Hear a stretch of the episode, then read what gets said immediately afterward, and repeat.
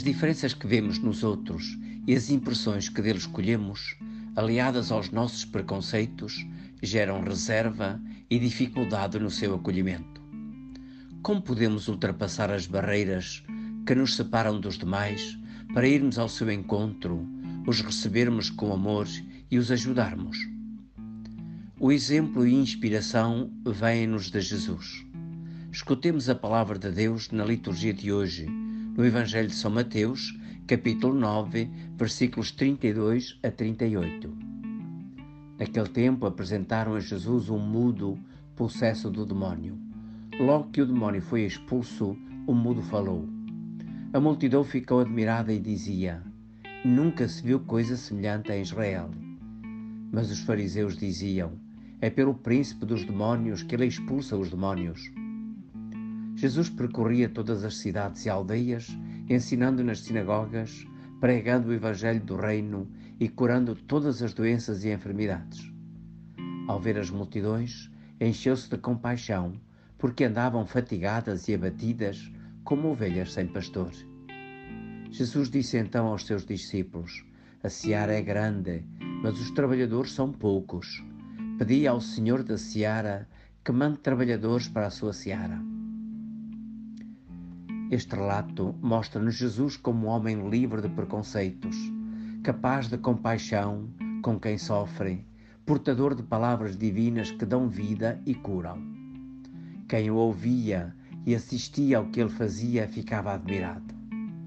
Quem, como os fariseus, tinha o coração cheio de preconceitos e de ambição, ficava cego e julgava Jesus como estando a agir sob o domínio do demónio, em vez de reconhecer que eram antes as obras de Deus que ele fazia. Jesus tem o seu coração aberto a todos e compadece deles. Reconhece, todavia, que são precisos muitos mais pastores para cuidarem do povo de Deus.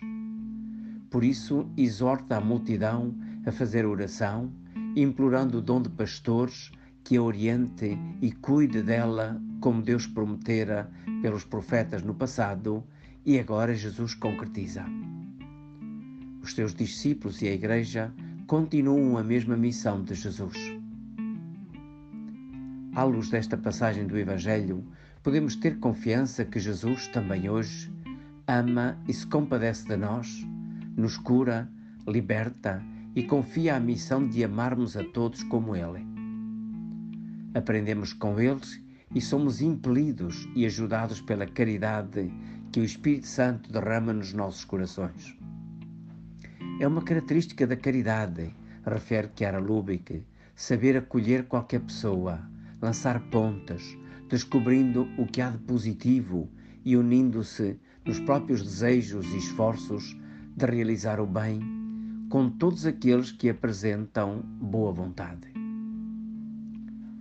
Impressiona-te este relato do Evangelho e desejas viver o encontro, a relação e o cuidado dos outros à maneira de Jesus e segundo a graça que Ele nos dá? Medite então nestas perguntas. Sou capaz de reconhecer no mundo os sinais da presença e atuação de Deus neste nosso tempo? Como é o meu olhar em relação aos seus sinais, acontecimentos e pessoas? para além das diferenças, fragilidades, defeitos ou talentos das pessoas, reconheço a sua dignidade, valorizo-as, acolho-as com generosidade e procuro a sua integração nos grupos e na sociedade? Agarra hoje este desafio, acolher cada pessoa com generosidade.